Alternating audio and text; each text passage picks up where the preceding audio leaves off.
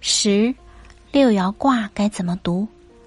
六爻卦读卦时，应该先读外卦，再读内卦。